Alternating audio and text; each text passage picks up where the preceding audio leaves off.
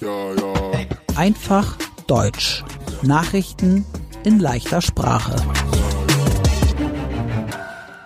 Moin, hallo und herzlich willkommen.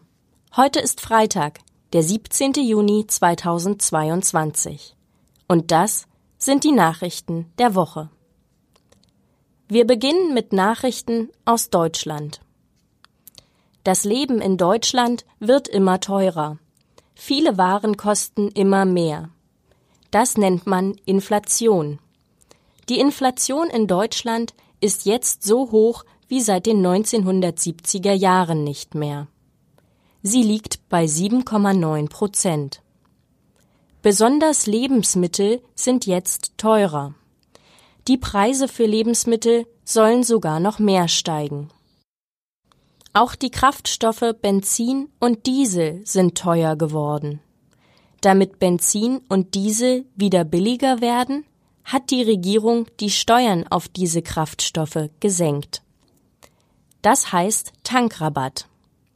Der Tankrabatt bedeutet, dass die Menschen ungefähr 30 Cent weniger für Benzin bezahlen müssen und sie müssen ungefähr 14 Cent weniger für Diesel bezahlen.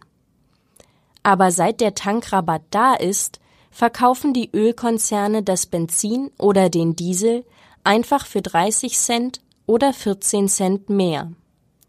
Diesel und Benzin kosten deshalb genauso viel wie vorher, obwohl die Regierung die Steuern gesenkt hat. Deshalb sparen die Menschen in Deutschland doch nicht. Der Bundeswirtschaftsminister Robert Habeck möchte etwas gegen die Situation tun. Er möchte nicht, dass die Ölkonzerne zu viel Geld verdienen.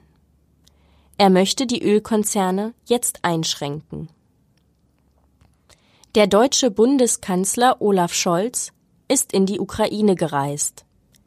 Er ist zusammen mit dem italienischen Staatschef Mario Draghi und dem französischen Staatschef Emmanuel Macron in einem Zug in die Ukraine gefahren. Sie sind die Vertreter der drei wichtigsten Länder in der Europäischen Union. Bundeskanzler Olaf Scholz hat gesagt, er möchte in der Ukraine nicht nur ein Foto machen. Er hat gesagt, er möchte der Ukraine ein Angebot machen, wenn er dort ist. Am Donnerstag hat er den ukrainischen Staatschef Volodymyr Zelensky getroffen. Olaf Scholz hat ihm Solidarität ausgesprochen. Olaf Scholz hat auch gesagt, er möchte, dass die Ukraine ein EU-Beitrittskandidat wird. Das heißt, er möchte, dass die Ukraine in der Zukunft ein Teil der Europäischen Union ist. Der ukrainische Staatschef Volodymyr Zelensky wünscht sich, dass Deutschland, Italien und Frankreich mehr Waffen an die Ukraine liefern. Der deutsche Gesundheitsminister Karl Lauterbach sagt, es wird im Sommer wieder viele Corona-Infektionen geben. Er nennt das Sommerwelle. In ganz Deutschland gibt es jetzt wieder mehr Corona-Fälle. Gestern gab es zum Beispiel 28.118 Corona-Fälle in Deutschland. In Hamburg gibt es besonders viele Corona-Fälle. Es sind mehr als im Durchschnitt in Deutschland. Die Corona-Inzidenz für Hamburg ist bei 483. Das bedeutet, 483 von 100.000 Menschen in Hamburg haben gerade Corona. Die Ärztekammer Hamburg gibt deshalb den Hinweis, wieder mehr auf Hygienemaßnahmen zu achten. Hygienemaßnahmen sind zum Beispiel Abstand halten, Maske tragen und die Corona-Schutzimpfung. Das russische Staatsunternehmen Gazprom möchte bald 40 Prozent weniger Gas durch die Pipeline Nord Stream nach Deutschland schicken. Russland sagt, der Grund dafür sind Reparaturen an der Pipeline. Bundeswirtschaftsminister Robert Habeck denkt aber, es ist eine politische Entscheidung. Robert Habeck bittet die Menschen in Deutschland jetzt, Energie zu sparen. Frank-Walter Steinmeier ist der deutsche Bundespräsident. Er ist der Staatschef in Deutschland.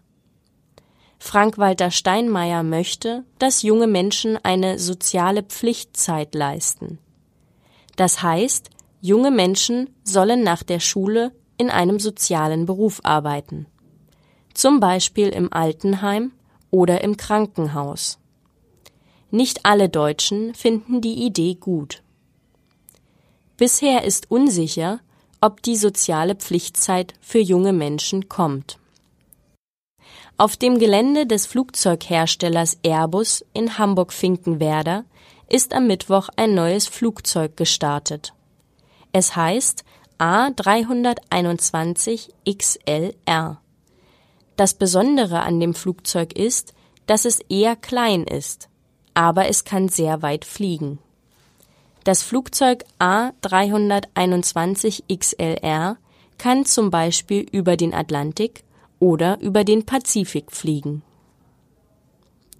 Und jetzt die Nachrichten aus der ganzen Welt. Der Krieg in der Ukraine geht weiter. In einer Chemiefabrik mit dem Namen Azot in der ukrainischen Stadt Sjewjerodonetsk verstecken sich 800 Menschen vor russischen Soldaten. Es wird immer schwerer für die Menschen, aus der Stadt zu fliehen. Russland kontrolliert große Teile der Stadt. Bis jetzt sind mehr als 12.000 Zivilisten im Ukraine-Krieg getötet worden. Das sagt die Ukraine. Zivilisten sind Menschen, die nicht als Soldaten im Krieg kämpfen.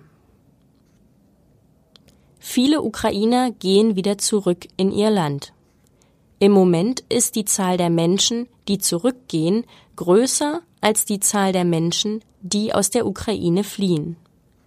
Diese Information hat die Europäische Grenzschutzagentur Frontex veröffentlicht. Die Aufgabe von Frontex ist die Kontrolle der Außengrenzen der Europäischen Union. In dem westafrikanischen Land Burkina Faso wurden 55 Menschen getötet. Das ist wahrscheinlich bei Terrorangriffen passiert. Experten denken, es waren Terrorangriffe von der Terrororganisation Islamischer Staat. In den Vereinigten Staaten von Amerika demonstrierten tausende Menschen. Sie wollen strengere Waffengesetze. Grund für die Demonstrationen waren die vielen Amokläufe in den USA. Bei einem Amoklauf tötet ein Mensch andere Menschen und oft auch sich selbst. In den USA gab es 2022 schon mehr als 250 Amokläufe. Der Senat der USA hat jetzt entschieden, die Waffengesetze ein bisschen strenger zu machen. Der Senat ist ein Teil der Regierung in den Vereinigten Staaten von Amerika. Mein Name ist Annika Würz. Ich wünsche ein schönes Wochenende.